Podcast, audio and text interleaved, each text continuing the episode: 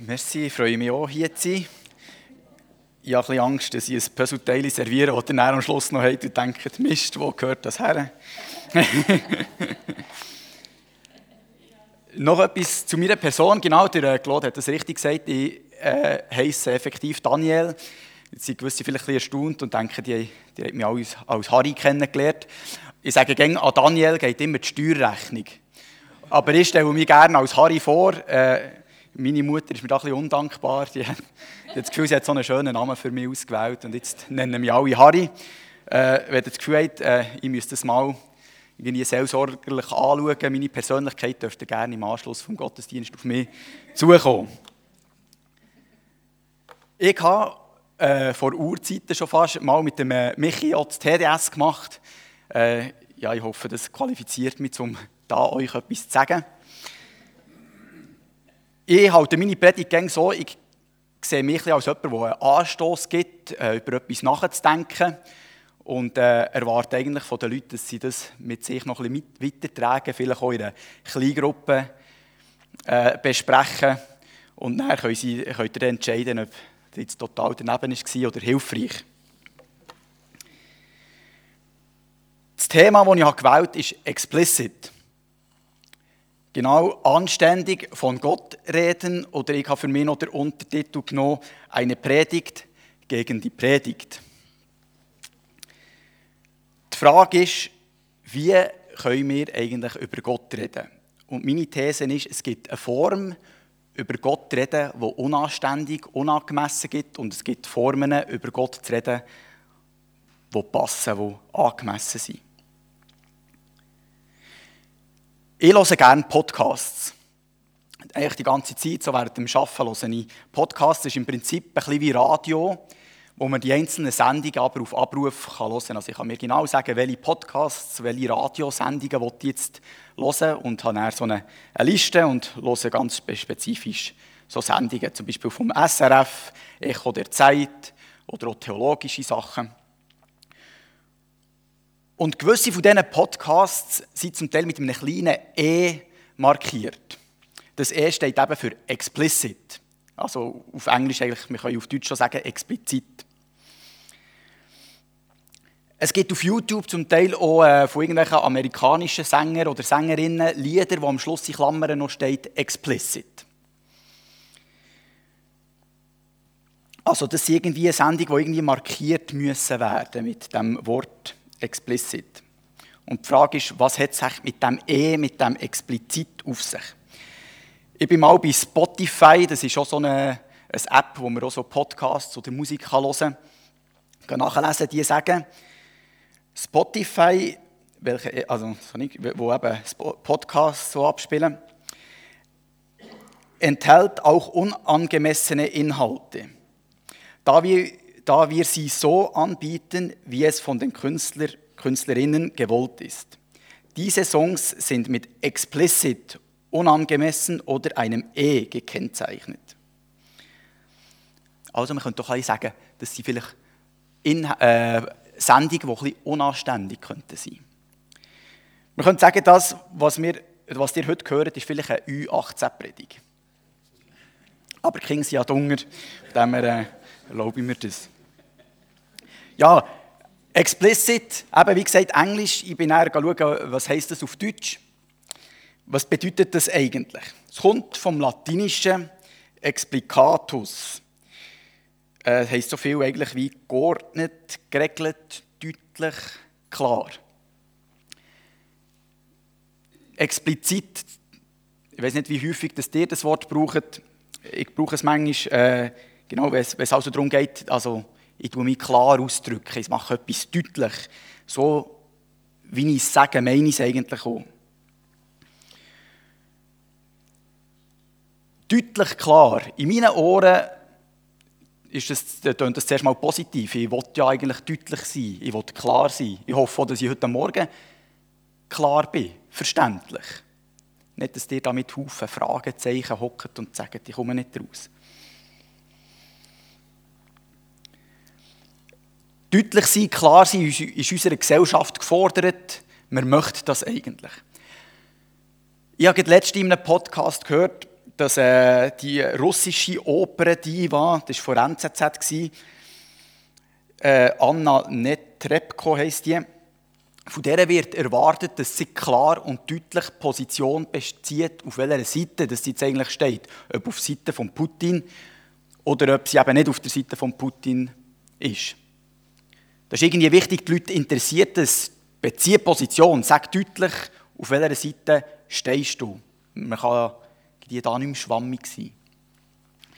In diesen ganzen Corona-Diskussionen war es ja so, da hat man irgendwie wissen, ja, was denkst du, wie ist es denn klar, was meint jetzt der Bundesrat, wie verstehen sie es, da muss man ganz klar sein, da muss man genau sein.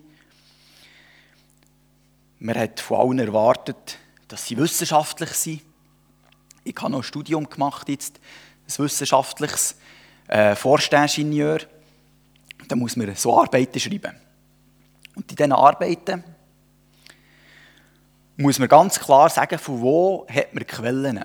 Da muss man wirklich deutlich pingelig sein.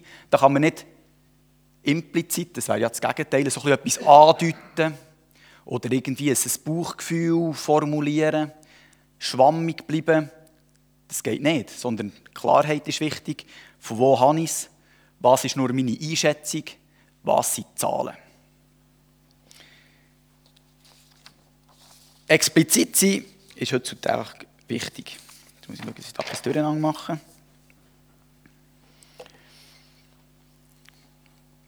Jetzt hat ja unsere Gesellschaft hat auch Einfluss auf unser Glaubensleben. Klar und deutlich sein wollen wir auch, wenn es um Glauben geht. Von uns wird auch erwartet, von uns Christen, dass wir irgendwie sagen, was wir glauben, oder?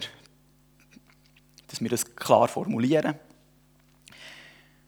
Wir haben dann so Sätze wie Jesus ist Gottes Sohn, Jesus ist für unsere Sünden am Kreuz gestorben, die Bibel ist Gottes Wort, Satan ist besiegt. Das sind Ausdrücke, die explizit sind. Oder? Es ist ausdrücklich, man kann es aufschreiben, man kann sagen, ja, finde ich, oder ja, nein, finde ich nicht so. Von uns wird einerseits erwartet, dass wir so über unseren Glauben reden, aber wir haben ja auch ein bisschen selber den Anspruch, so etwas zu haben, wo wir uns festhalten können. Weil wenn wir so Sachen klar formulieren können, das gibt uns schon auch ein bisschen Sicherheit. Man weiß, von was wir reden. Man kann vielleicht auch sagen, ich gehe in eine Gemeinde, die glauben das, und die andere Gemeinde, die, die formuliert das falsch. Die haben da etwas Komisches gesagt, das ist nicht so klar. Oder das ist vielleicht zu klar. Und anhand von dem können wir uns dann so ein bisschen orientieren, was glauben wir eigentlich. Jetzt, wenn wir so klar und deutlich sein wie kommt man denn von dem zu unangemessen oder sogar unanständig? Gehen wir zurück zu Spotify.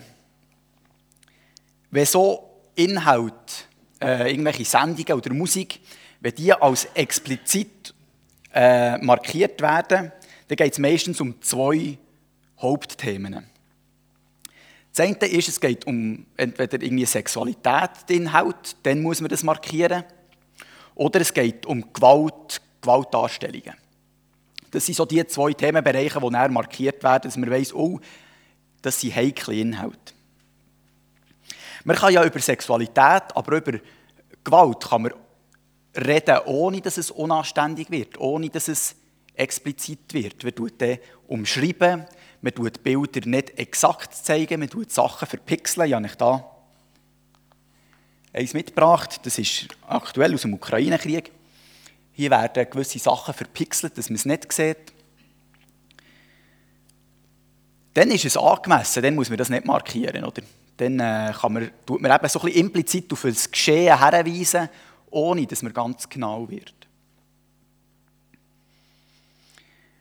Aber gerade bei diesen zwei Themen, wenn man die Kamera zu genau drauf hat, wenn wir Bilder zeigen, die eigentlich die Leute nicht sehen sollten, die Allgemeinheit, dann wird es unangemessen, dann wird es unanständig, dann wird es schmuddelig. Das ist explizit. Ich habe mich gefragt, warum denn ausgerechnet bei diesen Themen, warum muss man da Sachen verpixeln, warum darf man da nicht zu genau sein beim Beschreiben? Wie kommt man auf die Idee? Ich habe so ein zwei Hauptpunkte ausgeschaffen. Das eine ist der Respekt. Gerade bei diesen Bildern geht es ja auch um einen Respekt der Verstorbenen. Man zeigt doch nicht zerfetzte Leichen, dass die erkenntlich sind. Oder Leute, die tot sind, da tut man irgendein Tuch drüber, aus Respekt vor dieser Person. Weil ein Toter kann sich irgendwie nicht mehr wehren, der kann sich das Gesicht nicht mehr selber verhüllen, der kann sich nicht zurückziehen, der ist ausgeliefert. Und aus Respekt vor diesen Personen schützen wir die vor der Allgemeinheit schützen.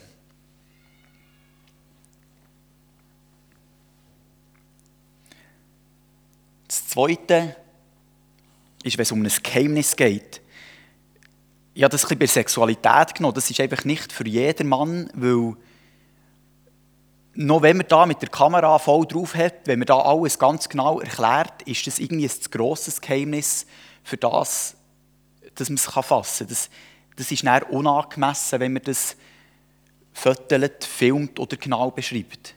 Das ist dem Thema nicht, dem Thema nicht angemessen. Darum explizit, das muss man markieren und tut es vielleicht gescheiter nicht detailliert beschreiben oder erklären.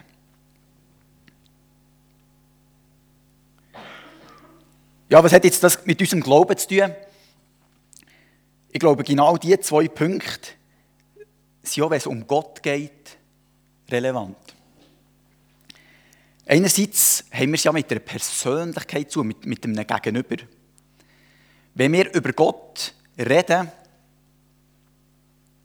ich will jetzt nicht sagen, dass sich der nicht wehren kann, aber stellen wir mal vor, ich wäre jetzt mit dem Claude und dem Michi zusammen in einem Raum und ich rede jetzt mit dem Claude permanent über den Michi und der steht irgendwie nebendran und ich sage, ja, was ich jetzt vom Michi halte und der Claude sagt, wie er den Michi so sieht. Das ist irgendwie für den Michi wahrscheinlich ein bisschen unangenehm. Und der würde wahrscheinlich irgendwann mal sagen, hey, ich bin ja auch hier und ich möchte auch etwas sagen. Oder? Also irgendwie aus Respekt redet man einfach nicht über eine andere Person einfach so offen. Und da frage ich mich, ist es manchmal schon aus Respekt vor Gott sinnvoll, sich da auch ein bisschen zurückzunehmen und nicht so ganz klar über Gott zu reden?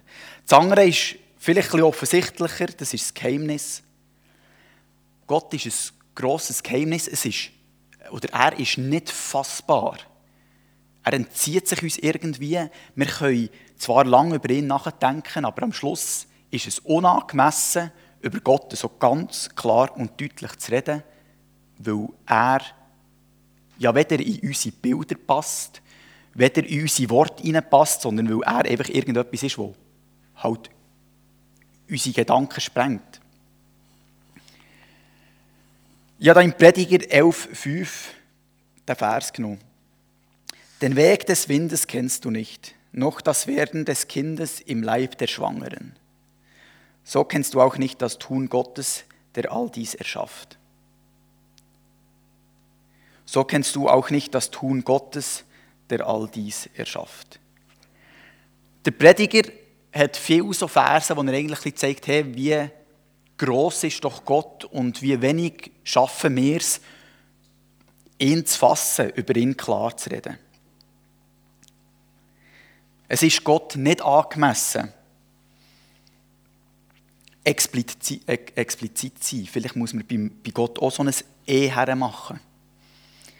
Es ist nicht angemessen, exakt und genau zu sein, ihn zu beschreiben, sich von ihm ein Bild zu machen. Wenn wir das machen, ist es immer unzulänglich.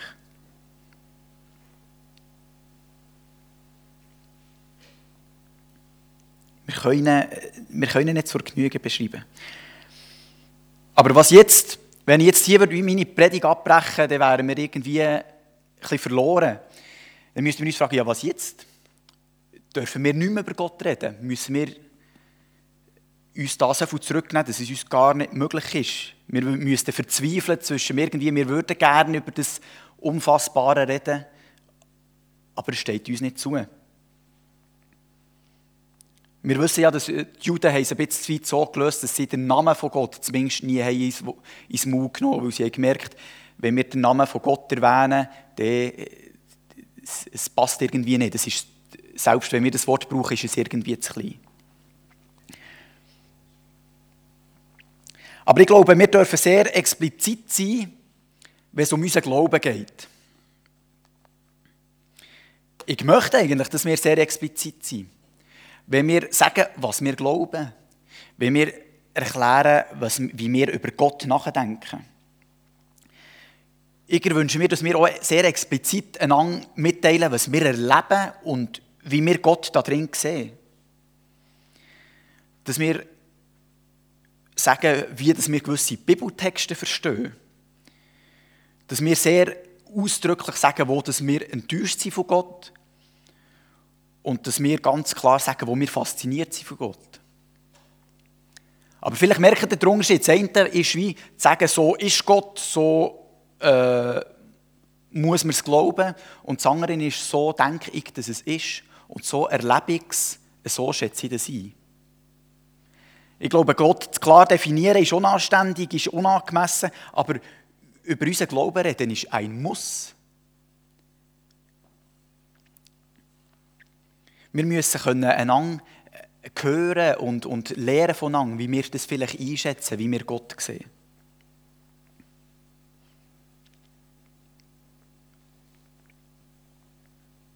Auch wenn es um, um äh, Bibeltexte geht, dass wir einander erklären, du, ich lese das, ich verstehe das so, wie siehst du das?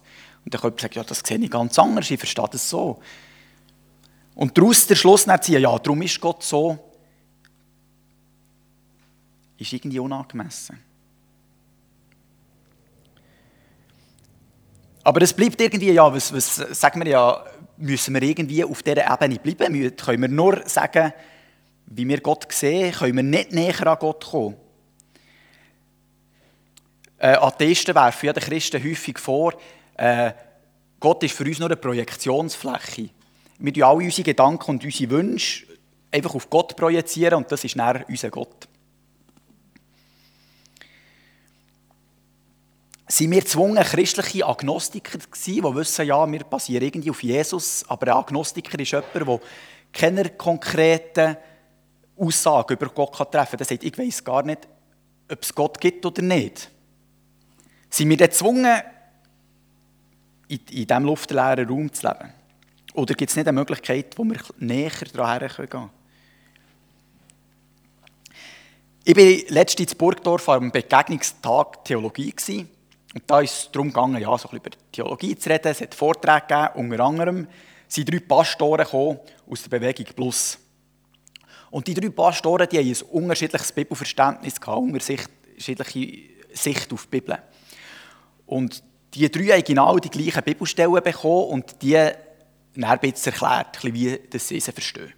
Und ich habe das mal sehr interessant gefunden, gerade innerhalb der Bewegung Plus zu merken, okay, wir haben relativ breite Ansichten, wie das man die Bibel verstehen kann. Und einer von denen, da habe ich schon gewusst, ah, der kommt aus dieser und jener Gemeinde, der hat eh nicht das gleiche Bibelverständnis wie ich der meint das sicher falsch. Oder der, mit dem bin ich dann sicher nicht einverstanden. Und er kommt bei dieser Folie und auf dieser Folie steht, die Bibel ist verständlich. Und ich habe schon gedacht, ja klar, verständlich für wen und wer sagt mir jetzt, wie das ich sie muss verstehen Also dann müssten wir ja schon mal sagen, wie das, genau zu meinen ist. Und habe gefunden, das kannst du doch so nicht sagen, dass die Bibel einfach verständlich ist. Und er kommt dort zu diesem Punkt auf dieser Folie und sagt, die Bibel, finde ich, ist verständlich und lenkt sich an Bauch. Und eigentlich müssen wir sagen, ja, die Bibel ist doch verständlich oder, und sich an den Kopf lenken. Und das ist mir wie Schuppen von den Augen geht. Die Bibel ist verständlich. Ich glaube, auch Gott ist verständlich. Und zwar in einem viel ganzheitlicheren Sinn, als dass wir das überhaupt formulieren und ausdrücken können. Er ist eben nicht explizit verständlich. So, dass wir einen Satz sagen und dann sagen, das ist jetzt Gott. Sondern er ist eben verständlich. Auch nicht einfach ein Bauchgefühl. Gott ist nicht einfach so ein bisschen in Bauchgefühl verständlich, sondern im umfassenden Sinn für uns verständlich. Ich kann einem Kind eine Geschichte erzählen. Ich kann jemandem, der Trisomerie 21 hat, eine Bibelgeschichte erzählen, etwas von Gott, und die verstehen Gott. Die können vielleicht nicht irgendwie eine Abhandlung über den Kreuzestod von Jesus geben und erklären, was das bedeutet. Aber man kann Gott verstehen. Man weiß, es hat jemand die Welt zusammen, man weiß, man ist da eingebettet. Man kann das vielleicht nicht so genau formulieren, aber man spürt tief in sich innen, dass es wahr ist. Die Bibel, Gott ist verständlich, aber nicht explizit.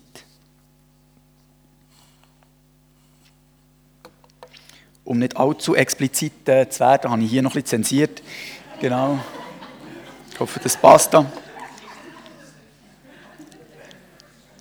Mir, mir gefällt das Bild noch, weil es zeigt einerseits, dass sich Gott ausstreckt nach dem Mensch und der Mensch sich ausstreckt nach Gott.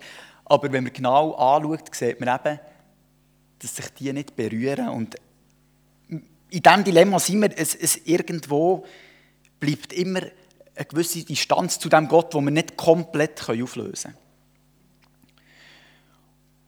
Und was ich euch möchte sagen, hey, erzählt einander, was ihr erlebt. Erzählt einander, wie ihr Gott spürt, wie ihr Gott denkt. Versucht, voneinander zu lernen. Ohne daraus ein Statement zu machen, wo wir sagen, und jeder muss es unterschreiben, weil das stimmt, so ist er.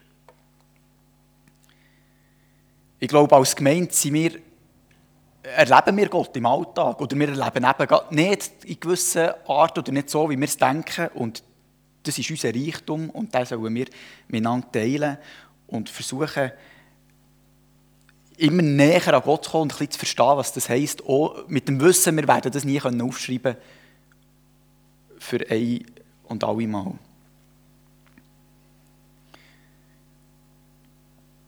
Und wir haben ja diese Elemente.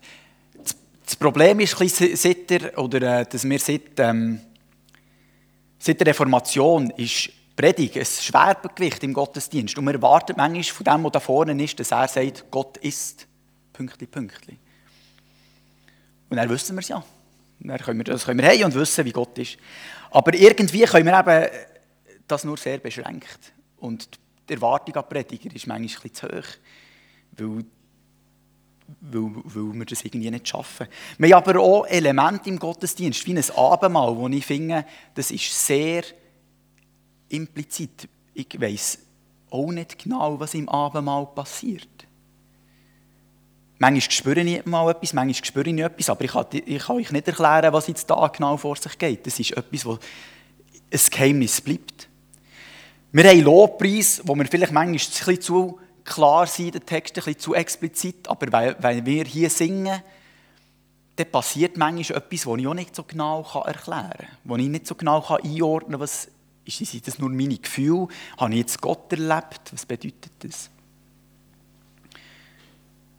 Ich glaube, es ist so Element können wir im Gottesdienst noch viel mehr einbauen und feiern als Gegenpol zu dem ganz Klaren, explizit.